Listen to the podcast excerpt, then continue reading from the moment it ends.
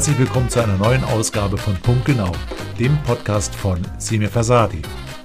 Ich bin Ihr kaufmännischer Situationsspezialist und unterstütze Sie in den Finanzen, dem Rechnungswesen und im Controlling. Heute begrüße ich Volker Beisenherz. Volker Beisenherz ist Anwalt und seine Spezialthemen sind Restrukturierung und Insolvenzrecht. Da wir uns schon ein bisschen länger kennen, duzen wir uns und der Podcast wird daher in der Du-Form stattfinden. Daneben ist er ein passionierter Blogger. Sein Blog Legonomics finden Sie bei Xing oder auch bei LinkedIn. Einfach vernetzen und dann bekommen Sie täglich News aus seinem Blog auf den Frühstückstisch serviert. Aber bevor wir nun einsteigen, so viel Zeit muss sein, Herzlich willkommen, Volker. Schön, dass du da bist. Wie bist du denn die Woche gestartet? Ja, herzlichen Dank, äh, Semir, für die Einladung erstmal. Ja, mir geht's super. Ich habe heute äh, wahrscheinlich die letzte Skitour ähm, in Berlin gemacht, die wir machen können. Jetzt gehen die Temperaturen über Null. Heute haben schon die Skier geklebt, aber war super. Ähm, ja, und ähm, jetzt sitze ich beim Podcast und danach versuche ich wieder meinen ähm, Tag zu überleben in meiner Kanzlei, wie üblich halt. Ja. Das hört sich nach einem anstrengenden Tag an, Volker, aber Kannst du noch mal für unsere Gäste kurz die Zeit zurückdrehen und uns berichten, wo wir uns kennengelernt haben? Ja, wir kennen uns. Also ich bin Anfang 2017 äh, bei dir in deinem ähm, äh, Veranstaltungsformat halb sieben aufgetreten, also Anfang 2017, ich glaube im Januar, Februar, ähm, auf Vermittlung von Alexander Walz, unser gemeinsamer Bekannter und Freund, der ähm, ja äh, dich auch immer unterstützt ähm, und den ich seit, seit Studienzeiten kenne, also seit, ja, ich, ich will es jetzt gar nicht sagen, wie lange, ja, lässt Rückschlüsse auf das Alter zu und darüber kennen wir uns und ich konnte ja damals dann so, das, das war ja so der Start für meine sage ich mal, ähm, Glaskugelserie ähm, äh, ja mal zu vermitteln, was mache ich eigentlich mit so Prognosetechniken. Ähm, dafür bin ich dir bis heute dankbar, weil das war wirklich so der, der, der Kick-off als Veranstaltung und nicht nur als schreibendes Wesen. Ja. Stimmt, du warst damals mein erster Gast bei halb sieben in der FOM in München, der Hochschule für Berufstätige, wer sie nicht kennt. Dort eigentlich das Zuhause von halb sieben, aber seit Corona sind wir vorwiegend online unterwegs. Aber das Ziel ist natürlich auch in Zukunft wieder live in München zusammenzukommen, aber dann mit Zuschaltung und Live-Übertragung übers Netz. Aber heute geht es um den Podcast Punkt genau und führt mich zu meiner ersten Frage an dich. Wer ist eigentlich Volker Beisenhürz und mit was für welchen Themen beschäftigt er sich beruflich? Ja, also äh, zum Hintergrund zu mir. Ich bin von der, wie man so schön sagt, Grundausbildung Rechtsanwalt, ähm, bin aber relativ früh schon in meiner Ausbildung ähm, in den Bereich Insolvenzrecht äh, gewechselt, weil ich dachte, boah, super, da kann man Unternehmen sanieren. Das war so der erste Irrtum des Lebens, ja, weil ich einen Artikel gelesen hatte von, dem damals und auch eigentlich heute noch sehr bekannten Insolvenzverwalter Wellensieg, wie er die Vulkanwerft in Bremen saniert hatte. Und ich fand das total cool und habe dann gesagt, ja super, das will ich auch machen habe dann Insolvenzen angefangen, festgestellt, nee, also da wickelt man eigentlich ziemlich viel ab und saniert relativ wenig und bin dann so kreuz und quer ähm, gegangen, also in verschiedenen Kanzleien, Firmen, um dann eigentlich so zur Sanierung zu kommen. Und aktuell bin ich eben, ja, so mein, mein Konglomerat, wie ich immer so schön sage, ist eben eine kleine Anwaltskanzlei, in der ich eben auch ganz normale Rechtsberatung in diesen Bereichen anbiete, ähm, eben Insolvenz, Sanierung, ja, kommen wir auch gleich, kommen wir auch gleich noch zu, so äh, Forensic Services, Neudeutsch, also so Strafrecht, Wirtschaftsstrafrecht. Ähm, dann äh, bin ich eben auch nicht nur der Typ, der berät, sondern ich gehe auch in die operative Funktion. Also ich äh, übernehme dann auch, wie derzeit, da bin ich Vorstand einer kleinen Genossenschaft, äh, operative Verantwortung. Und das dritte ist so, das nenne ich immer meinen Blog, äh, ähm, ja, äh, Forschung und Lehre. Darunter fällt dann auch mein Blog, diesmal mit G. Ähm, äh, und ich unterrichte, wie du eben auch, sieht man auch im Hintergrund bei dir, die, an, der, FOM. Ähm, äh, und ähm, ja, da eben auch Insolvenzrecht und Sanierung. So, das ist so das, was ich ähm, ähm, als ja, Beruf mache. Ähm, genau. Und bin da in dem Bereich eben immer wieder tätig, äh, insolvenznah, sage ich jetzt mal. Mensch, vielen Dank, Volker, für deine ersten Ausführungen. Aber nun mal konkret nachgefragt. In welchem Zustand kommen die Unternehmen zu dir oder kommen sie vielleicht schon frühzeitig, um mit dir das Thema Notfallkoffer zu besprechen oder was ist die Regel? Ja, also das ist eigentlich, ich habe ähm, jetzt seit mehreren Jahren ein ziemlich breites Spektrum von Leuten, die zu mir kommen, von Firmen. Du hast jetzt so einen Notfallkoffer angesprochen. Das war, habe ich eben auch mal entwickeln dürfen in einem Unternehmen. Das ist das Berliner Brillenmanufaktur, der ging es eigentlich ziemlich gut. Ähm, und der einzige Gesellschafter und Geschäftsführer hat halt gesagt, so, ich will jetzt mal mich so aufstellen, dass wenn ich hier äh, vom Flugzeug falle, trotzdem das Unternehmen weiterläuft. Also haben wir so Notfallkoffer, ja, mit auch erbrechtlichen Sachen aufgestellt, pipapo. Also das war so dieses klassische äh, Baden-Paul, die Pfadfinder, be prepared, sei vorbereitet, ja, super. Aber die meisten Unternehmen kommen eigentlich zu mir, muss man offen sagen, fünf nach zwölf. Also das ist so also der typische Fall ist freitags Nachmittag 16 Uhr. Ich überlege mir, ob ich die Pizza Margherita nehme oder doch äh, Tonno. Und dann kommt der Anruf, fängt dann meistens an, ja, mein Wirtschaftsprüfer, Steuerberater, wer auch immer, hat gesagt, ich soll mich mal an Sie wenden. Ja, also ähm, der meint, ich hätte da so vielleicht mal ein paar Fragen. Also ich habe eigentlich gar kein Problem, aber der meint das halt. So. Und dann weiß ich schon, äh, sage ich jetzt das Wochenende ab oder kriege ich das jetzt noch am Freitag erstmal so äh, eingestielt? Und dann kommen halt die Unternehmen und sehr häufig ist es wirklich so, dass man sagen muss, ja, die sind eigentlich insolvent. Und sehr häufig muss ich die dann auch in die Insolvenz schicken. Es gibt dann andere, also es gibt dann einige Unternehmen, die, die, die kann man versuchen zu sanieren. Und bei mir ist es halt so, das bringe ich auch immer meinen Studenten frei, ich stelle immer platt vier Fragen. Ja, meine vier Fragen, die ich immer stelle, ist, ja, wo äh, auf der Krisenverlaufskurve, da können wir gleich auch noch drüber sprechen, steht das Unternehmen? Das ist die erste Frage. Die zweite ist, fliegt das Geschäftsmodell? Ja, klassisches Beispiel, wenn heute eine Druckerei ankommt oder ein Copyshop, dann ist immer so die Frage, hey, brauche ich das wirklich noch? Ja, das dritte ist, reicht die Liquidität? Ja, reicht die Liquidität, um eine Sanierung, einen Turnaround, was auch immer durchzuziehen? Und die vierte Frage ist, gibt es Leadership?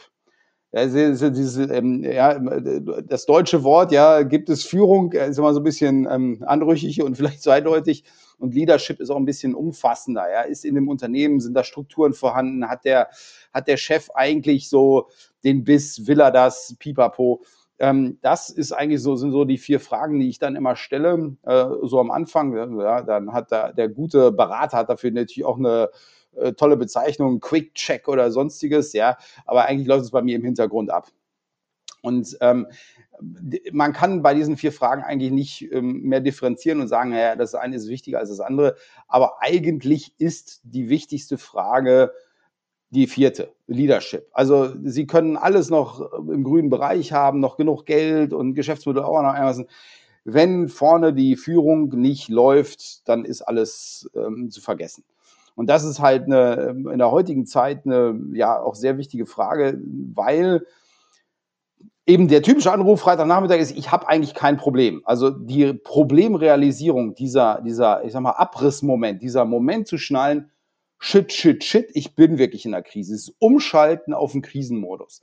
Das vermisse ich häufig, also dass dann wirklich so dieses Mobilisieren der Kräfte oder ich habe dann Leute, die haben schon so alle Kräfte mobilisiert, haben sich aber früher nicht beraten lassen und sind dann wirklich am Ende. Also sie sind auch körperlich, physisch, psychisch am Ende. Dann hat es wieder auch keinen Zweck. So, also das sind so die grundsätzlichen Fragen und dass diesen ja, Mut oder diese zu sagen, okay, ich, ich kriege das jetzt hin, den brauche ich. Wenn ich den nicht habe, nicht sehe, dann wird es schwierig. Immer. Das heißt natürlich jetzt, ich brauche nicht nur den Willen zur Veränderung, Vielleicht noch ein bisschen Liquidität, aber Volker, nochmal bezogen auf die aktuelle Situation, kannst du uns vielleicht ein bisschen hinter deinen Vorhang gucken lassen? Was für Fälle hast du auf dem Tisch? Was kannst du uns erzählen? Lass uns mal ein bisschen teilhaben von deinem täglich Brot. Ja, aber es ist ja, ist ja sehr interessant. Also wir sprechen ja im Moment eigentlich äh, über ein Phantom. Ja, das äh, Phantom ist die Insolvenz. Ja, die Insolvenzzahlen gehen seit zehn Jahren äh, zurück ja, also irgendwie 2010, 2011.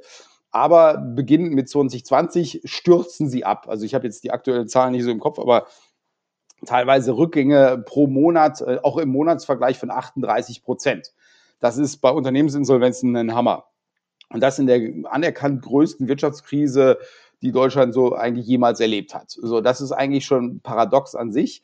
Ähm, äh, das heißt, so, eigentlich müsst ihr ja fragen, ja, weiß nicht, Sie machen ja Insolvenz und Insolvenz, na, da kann doch im Moment gar nichts passieren. Was ich aber so als ähm, ähm, erlebe, gerade in diesem Jahr und im letzten Jahr, ist, dass Mandanten zu mir kommen, eigentlich nicht mit dem, wir haben jetzt hier äh, kein Geld mehr, Geschäftsmodell, pipapo, sondern dass sie zu mir kommen und sagen, also ak aktuelles Beispiel wirklich, ja, meine Buchhalterin äh, hat 25.000 Euro mit, mitgehen lassen. Was mache ich jetzt? Ja, ähm, klar ist, ja, wenn man sich die vier Fragen veranschaulicht, dann ist die Liquidität auch nicht mehr so toll das Unternehmen, das hat das jetzt alles überlebt und es war jetzt auch nicht so schlimm und wir haben es jetzt auch erstmal zumindest mal eingestielt. Aber es war so eine typische Fragestellung und das ist das, was ich ähm, mal so mit Warren Buffett dann kennzeichne. Ne? Also wenn die Albe einsetzt, sieht man, wer ohne Badehose rausgeschwommen ist. Dass nämlich viele Unternehmen jetzt nachgucken, was machen eigentlich meine Geschäftspartner und wo geht denn das Geld hin? Ja, also ich habe schon 2016 mal gemutmaßt, oh, jetzt kommt die Krise, weil es sind ein paar Kriminalfälle hochgepoppt, so Enron 2.0. Das war damals Elizabeth Holmes mit Theranos, also diesem Bluttestunternehmen, was dann gar keine Bluttests machte. Und da dachte ich, oh, oh, oh, das war jetzt nicht der einzige Fall, jetzt geht's los, aber da ist nichts passiert. Aber jetzt, also Wirecard ist so die Spitze des Eisbergs. Es gibt viele, viel kleiner dimensionierte Fälle, die jetzt alle hochkommen, wo man sieht, Irgendwann fängt mal einer an nachzufragen, wo ist denn eigentlich das Geld, was du jetzt hattest und was du so toll investiert hast oder haben willst? Und da rollt dann die Welle aus. Und für mich ist das eben so ein, weil das jetzt eben nicht nur ein Fall ist, sondern eigentlich meine Hauptbeschäftigung immer im Moment nicht immer strafrechtlicher Art ist, aber häufig zumindest mal dieses Hinterfragen von bisherigen Geldströmen. Ähm, dass da schon die Krise jetzt auch nicht nur einzelne Unternehmen betrifft, sondern dass es in der Breite so ein bisschen auftritt. Ja? Und es wird im Zweifel natürlich auch so die, die, die Präludio zu, zu der Insolvenzwelle sein, wie auch immer die Welle dann aussehen wird. Ja. Darauf muss natürlich der Lehrsatz der Betriebswirtschaftslehre Liquidität geht vor Rentabilität kommen. Nur in der Krisensituation ist das natürlich immer klug dahergeredet. Und auch immer dann die Frage, hätten wir es nicht früher erkennen können? Volker, welche Frühwarnsysteme empfiehlst du? Wie kann ich frühzeitig diese Liquiditätskrise erkennen? Was sind deine Empfehlungen an der Stelle? Ja, also das ist natürlich, das Problem ist je nach, je nach Größe. Also wenn du größere Unternehmen hast, dann haben die ihre, sag ich mal, internen Warnsysteme eigentlich laufen. Das heißt, die haben ein aufgesetztes Controlling, da laufen dann also bis hin zu Dashboards, äh, wo dann angezeigt wird, ja, Liquidität hier nicht mehr im grünen Bereich, pipapo. Bei den Unternehmen, also diesen größeren, habe ich meistens das Thema, dass ich mal gucke, was ist eigentlich hinter diesen Ampeln oder Dashboards wirklich an, an Werten dahinter? Also was wird dann, ab wann schaltet die Ampel auf gelb? Ja, wir kennen das ja jetzt alles mit den Ampeln, dank Corona, ja, wann schaltet die Corona-Ampel auf gelb, rot oder was auch immer? Das habe ich in Unternehmen teilweise auch größere Art. Bei kleineren Unternehmen äh, ist es dann häufig so wie Liquiditätsplanung. Ich meine, so wie immer. Ja? Also es ist dann so, äh, ja, super. Ja? So nach dem Motto, die, die, Ausgaben vom letzten Jahr sind die Planung von diesem Jahr. Es ist kein Soll-Ist-Vergleich, ähm, ja, äh, oder eben auch nicht das Gegensteuer. Also ich habe irgendwelche ausufernden Positionen aus guten Jahren, ja, das, das habe ich jetzt gerade auch wieder, ne? Da werden dann so Marketingverträge rausgehauen, ja, so äh, Newsletter werden dann produziert, ja, ganz toll, aber dann fragen wir so, wer schreibt denn eigentlich die Newsletter? Ah nee, wir haben also nur das Marketing dafür gekauft, wir müssen die schon selber schreiben. Ach so, wer schreibt denn die jetzt? Ja, das haben wir noch nicht festgelegt. Also original so, ja, wo man so denkt, ja, super, ihr zahlt jetzt also irgendwie 1000 Euro für so ein Newsletter, habt aber noch überhaupt nicht festgelegt, ähm, mal so eine, so eine Inhaltsreihenfolge, wer schreit wann, was, wozu. Ja? Nicht so sinnvoll. Also da merkt man dann so, dass in diesen guten Zeiten dann alle möglichen Pakete geschnürt werden, ähm, die dann natürlich jetzt auch Liquidität kosten, ähm, die man dann enttüddeln muss. Also wie gesagt, je kleiner das Unternehmen, je, je ähm, wichtiger ist erstmal Transparenz herstellen, also erstmal überhaupt sehen, wohin geht das ganze Geld. Je größer das Unternehmen, je mehr ist Hinterfragen gefragt. Also zu sagen, wann schaltet eigentlich immer eure Ampel auf gelb? Die ist immer noch grün, aber ihr habt mich angerufen. Das zeigt eigentlich, die kann eigentlich nur noch auf gelb, wenn die schon rot sein. Und das sind so die, die ersten Themen, die man anfängt. Also das ist, genau, also alles, eigentlich die vier Fragen sind immer auf einer Linie und man beantwortet die alle praktisch zeitgleich oder sucht die Antworten zeitgleich, weil man da nicht äh, sagen kann, ähm, Liquidität ist das Wichtigste oder Führung. Man stellt ja fest, wenn man in ein Unternehmen kommt und man kriegt irgendwie die berühmt-berüchtigte Waschkorbablage, ja, hier, so, das hier ist unsere Ablage, dann ist schon klar, hm, da ist vielleicht Führung jetzt auch noch ein bisschen ausbaufähig. Ja. Volker, du bist ja auch Blogger und beschäftigst dich mit Zukunftsszenarien und Risikomanagementsystemen oder auch Krisenvermeidungsszenarien. Nur mal so Hand aufs Herz. Willst du noch mal mit uns kurz hier im Podcast punktgenau einen Blick in die Glaskugel wagen? Wie sieht dein Szenario 2030 aus? Also ich gehe mal ganz zurück, ich gucke mir das ähm, an. Also ich bin ja Wirtschaftsanwalt und habe auch als Wirtschaftsanwalt angefangen und war immer ganz stolz, dass ich überall international studiert habe und auch auf äh, Englisch ganz tolle Termini benutzen kann. Und irgendwann ähm, so ähm, 2006 habe ich dann gemerkt, dass in den die Fälle, die ich hatte, das war damals, ne, wird dir was sagen, Mezzaninfinanzierung, dass da ähm, in den Medien das hochgehypt wurde, während ich schon sah, irgendwie funktioniert das nicht so richtig. Das konnte ich aber noch nicht fassen. Und so langsam bin ich dann immer mehr in diesen Bereich reingerutscht und durfte dann 2007 für eine Bank mal so deine Fragestellung jetzt mal im Großen, ja, wie geht denn das mit der Wirtschaft weiter und pipapo. Und die hatten sich jetzt ausgemalt, ich komme da hin und sage, alles super, Mezzanin und ja, können sie alles kaufen, alles super, ganz toll. Und im Endeffekt ähm, stand ich aber da und sagte, ja, übrigens, wir werden einen Finanzcrash haben. Das war natürlich so ein bisschen so der, ähm, der, der Party Booster. Ja, das hat so richtig Spaß gemacht. Man merkte so, wie die Gesichtszüge entglitten. Und ähm, ich habe das seitdem immer weitergemacht und mich da reingearbeitet. Und warum erzähle ich das? Weil ich gucke mir eigentlich die Risikoseiten an. Ich gucke mir an, wo ähm, geht es hin in, in, in, in, in Risiken. So, und jetzt ist natürlich das Problem, ne, wenn man sagt, also so ein Typ wie ich, also das merkt man jetzt ja gerade, ähm, kein Mensch kann eigentlich Herrn Lauterbach noch hören. Ja, äh, was ist hier gerade wieder als nächstes? Wir werden alle sterben. Und da wird es halt problematisch, wenn natürlich solche Leute wie ich dann immer so die Krisenmerkmale beleuchten, sich dann vorzustellen, ja, wie soll es dann eigentlich positiv, kommt bis 2030 weitergehen. So, jetzt sage ich mal, Krise, kann ich gleich noch was zu sagen. Ich sage mal, was positiv war, was mich echt überrascht hat, wie viel Impfstoffe plötzlich aus Deutschland kommen. Und zwar erforscht in Deutschland. Also es ist sehr, ich sag mal so, das sind so die zarten Pflänzchen dessen, wo ich sage, wow, wow, wow, ja da geht was. Ja, ähm, wir sind vielleicht nicht mehr die Apotheke der Welt, aber so schlecht sind wir dann auch nicht. Und dann äh, Berlin, ich sitze ja in Berlin und Berlin ähm, ist immer wieder für einen Scherz gut. Also zum Beispiel Flughäfen, die so gebaut sind, dass die Haupteingangshalle im Winter nicht benutzt werden kann, weil da drin minus 10 Grad ist. Super Sache. Ähm, zeugt nicht gerade von ja, architektonischem Können. Aber Berlin ist auch die Hauptstadt der Startups. Und das ist natürlich viel Hype, ne? weiße Turnschuhe, Bärtchen, Hipster, ja. Aber auch darin sind schon einige Startups, und ich äh, sage jetzt nichts über die Samba-Brüder, sondern so darunter in dem Niveau, Startups, die wirklich was taugen. Und das ist jetzt hier ein Cluster. Dann gibt es in München genauso und den gibt es auch in Köln oder Stuttgart oder so. Aber Berlin, da merkt man es richtig. Ich sitze in Berlin und ich habe auch viel mit Startups zu tun auch in der Abwicklung leider. Aber das ist einfach, da läuft jetzt was. Und ich glaube, also wir haben schon irgendwelche Samen in der Erde, die können was werden. So, wenn ich dann aber über diese, diese Struktur gucke, ähm, die da drüber liegt, also ne, wir haben immer so ne, dynamische junge Menschen, wenn ich die Struktur da drüber sehe, also der Flughafen in Berlin ist ja nur ein Symptom dessen, was in Berlin abläuft. Das heißt, die Struktur ist jetzt nicht, wie man so schön neudeutsch sagt, enabling. Ja, die ermöglicht nicht viel, sondern sie fordert, sie, sie äh, schränkt ein, pipapo. Das kann ich jetzt, ich will jetzt nicht in dieses ganze, diese Lamoyanz verfallen, hier ist alles schlecht. Aber da ist halt das Thema, ich glaube, da schneidet sich das hier, äh, während so Typen wie ich, die halt Krisenberatungen machen, die letzten zehn Jahre eher am Hungertuch geneigt haben und immer sich wieder neu erfinden mussten, also immer unter Druck standen, weil eben nicht viele Fälle am Markt waren, ist es dem Rest von Deutschland ziemlich gut gegangen. Und dieser Rest von Deutschland hat sich gemütlich darin eingerichtet, sage ich jetzt mal, mehr oder minder.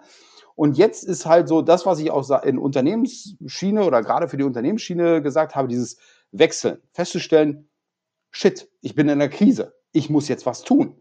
De der Wendel findet in meinen Augen so nicht statt. Also das merke ich für mich persönlich auch eben an diesen Corona-Beschränkungen, wo für mich zum Beispiel ein Herr Laschet das war jetzt nicht publikumswirksam so toll, aber wo er versucht hat, mit Flexibilität zu, zu gucken, wie weit kann ich gehen mit Öffnungen, also im ersten Lockdown, damit hier wieder was funktioniert. So, und ich denke, das ist so diese, the spirit, wie man so schön sagt, den wir erzeugen müssen. Dieses, wir sind jetzt in einer Krise. Ja, also auch mal nur ein Beispiel zum Abschluss, was ich total krass fand, war ähm, ein Artikel, ja, ähm, die, die anderen hier, England und die USA, haben einen Vorteil mit ihrem Impfprogramm, weil die machen das ja auch unter Kriegsrecht. Ja, ich so, ja klar. Ich meine, wir haben die halbe Bevölkerung eingesperrt, dann habe ich da auch Kriegsrecht. So, ein anderer, dann kam aber irgendwann der Spiel und sagt, natürlich müssen wir das mit Kriegsrecht machen und wir müssen jetzt hier mal, ne, so dieses, diese, ich sag mal jetzt die, die Roman Herzogsche, Herzogsche Ruckrede. So, und ich glaube, das ist das Problem, diesen, ne, wieder mal nicht was haben wir technisch, sondern dieser mentale Status zu sagen, jetzt geht's los. Ja, so. Das sehe ich als, als großes Problem an. Wenn wir das hinkriegen, in diesen Krisenmodus zu kommen, auch in diesen Veränderungsmodus, dann wird daraus was. E egal wie die äußeren Umstände im Moment sind, ja, ob die jetzt nun enabling sind oder nicht. Vielen Dank, Volker, für dieses nahezu schon Schlussplädoyer mit Blick auf die Uhr. Also, mit Druck aus der Krise, Führungsqualitäten und Mut. Kann ich, fasse ich das damit so richtig zusammen? Ja, ja, also ich meine, ähm, so der, was ich ja total cool fand, du hast mir letztes Jahr, also Ende letzten Jahres über LinkedIn auch noch die Frage gestellt, ja, was sind eigentlich deine Lessons learned für 2020? Und ich so, vor meinem ersten Kaffee, oh Gott, ja, was, äh, äh, super, ja. Ähm, aber im Endeffekt habe ich, ich habe mir dann das gerade mal auch mal mein Weihnachtsbriefing, was ich daraus gemacht habe, auch nochmal durchgelesen, habe dann gesagt, so, ähm, eigentlich ist so, ähm, also ich bin ja Pfadfinder, wie man schon deutlich gehört hat, ja, und Baden Paul hat immer gesagt, be prepared for any odd thing, also sei auf alles vorbereitet. Und im Endeffekt ist so der Spruch, den gibt's halt auch aus anderen Quellen, ja, bereite dich auf das Schlimmste vor, hoffe auf das Beste und nimm es, wie es kommt. Ja, ich glaube, das ist so diese, diese mentale Einstellung, die im Moment extrem wichtig ist, ähm, dieses Vorbereiten auch auf, auf Negativszenarien. Nicht immer so, ja, äh, das ist alles so unbequem, ja. Ähm, das, glaube ich, ist extrem wichtig. Wir brauchen, also ich habe das neulich wieder gesehen, ja, Challenges und so. Wir haben im Moment genug Challenge, aber gehe ich damit auch um als Challenge und versuche das für mich nutzbar zu machen. So, wenn ich das alles gemacht habe, super. Ja, und der Rest, ja, wird man halt sehen. Vielen Dank, Volker, für deine Ausführungen. Mir hat sehr viel Spaß gemacht. Ich hoffe auch unseren Zuhörern hat es etwas gebracht. Vielen Dank nochmal und bis zum nächsten Mal.